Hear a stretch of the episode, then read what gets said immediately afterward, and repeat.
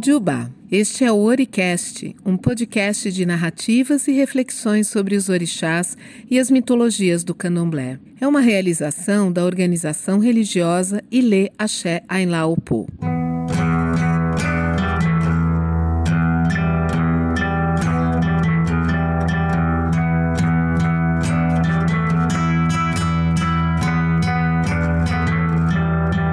Se você já ouviu os outros episódios, já sabe como esse projeto começou.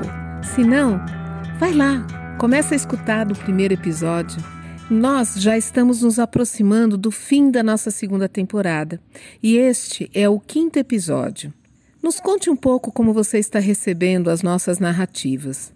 Nesta temporada, estamos trazendo itãs que tratam do tema da cura. A ideia da cura é explorada de diferentes maneiras nos itãs sempre nos trazendo reflexões sobre os sentidos das doenças e das muitas formas possíveis de cura e suas possibilidades de transformação de si e do mundo. Hoje você vai ouvir o Itã, o Saim cobra por todas as curas que realiza. Cocieuê Coci Orixá, sem folha não há orixá. O Saim vive na floresta, em companhia de Aroni, seu assistente e guardião.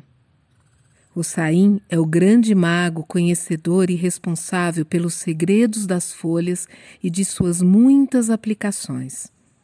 As folhas sacralizam os objetos rituais, purificam os ambientes, servem para preparar chás e infusões, compressas, remédios, além de serem usadas para servir e embelezar as oferendas que são feitas para todos os orixás.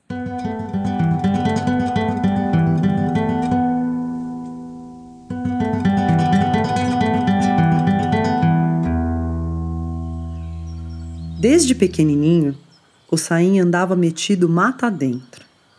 Conhecia todas as folhas e conhecia os segredos de cada folha. De cada uma, ele sabia o encantamento certo Sabia usar cada folha na cura de doenças e de vários males. E com elas preparava beberagens, banhos e ungüentos que ele carregava consigo em miraculosas cabacinhas. Um dia, o Saim resolveu partir pelo mundo, sempre portando os seus mágicos atós, as cabacinhas que continham os remédios. A fama dele o antecipava. Por onde ele andava, onde ele chegava, ele era aclamado o grande curandeiro. Certa vez salvou a vida de um rei que, em troca, quis dar para ele muitas riquezas. Mas o Saim não aceitou nada daquilo, porque ele somente recebia os honorários justos que eram pagos a qualquer médico ou feiticeiro da época. Tempos depois, a mãe de Ossain caiu enferma e os irmãos dele foram buscá-lo para tratar dela. Ossain então chegou com suas folhas e seus atós de remédios, mas estipulou um pagamento de sete búzios pela cura da mãe. Os irmãos se espantaram com a exigência, mas mesmo assim pagaram a quantia pedida e a mãe foi salva e foi curada. O dinheiro era parte da magia, que tem seus encantamentos, fórmulas e preceitos que nem mesmo o Saim pode mudar.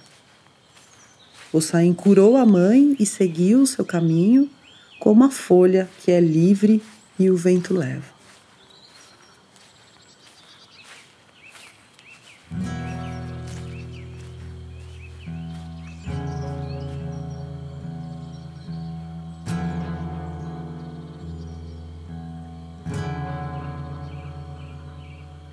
Esse Itan me ajudou a pensar sobre uma coisa muito importante no candomblé, que é a troca. Em outro Itan, eu li uma vez que aqui é o Aie, este mercado. Nós saímos do Orum e estamos aqui neste mercado para aprender a trocar. E neste mercado, a banca tem dois lados. Então existe esse preceito de apresentar, oferecer, doar, dar alguma coisa para poder receber. O próprio axé está relacionado a isso.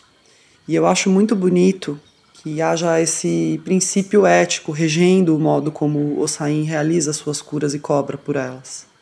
Então, ao mesmo tempo em que ele não aceita a riqueza do rei pela cura que ele realizou, ele não deixa de cobrar os sete búzios para curar a própria mãe. E tudo dá certo com esse princípio que ele vai mantendo ao longo do, do seu trabalho, do seu processo de cura. É muito bonito isso, que a gente precise que haja princípios e preceitos no, em torno do dinheiro que nem mesmo o Saim compreende e que a gente precise aprender a lidar com isso, a ter um princípio ético a respeito disso, dentro do candomblé e fora dele. Eu sou Sol Euatolá e esse foi o quinto episódio da segunda temporada de Oricast, o podcast de narrativas e reflexões da mitologia do candomblé. Hoje ouvimos O Saim Cobra por todas as curas que realiza, do livro Mitologia dos Orixás, de Reginaldo Prandi, publicado em 2001 pela Companhia das Letras. A releitura deste Intã foi feita por Daniela Oyabemi, que também trouxe a sua reflexão. O tema de abertura é Exu Odara, faixa de Kiko Dinucci. A edição, sonorização e finalização é de Nicolas Afolayan Rabinovich. O projeto gráfico é de Leonil Júnior e Juliana Iadoni, baseado na arte de Marcelo Ismaili. Um agradecimento especial para o nosso Babalorixá Loguná, que além de cuidar da revisão de conteúdo do episódio, foi quem abriu os caminhos para que este trabalho viesse ao mundo. E agora temos também um canal de comunicação para você. Compartilhe conosco suas sugestões, críticas. Mande um e-mail para oricast.opo@gmail.com ou fale conosco através do nosso Instagram @ainlaopo. Até semana que vem.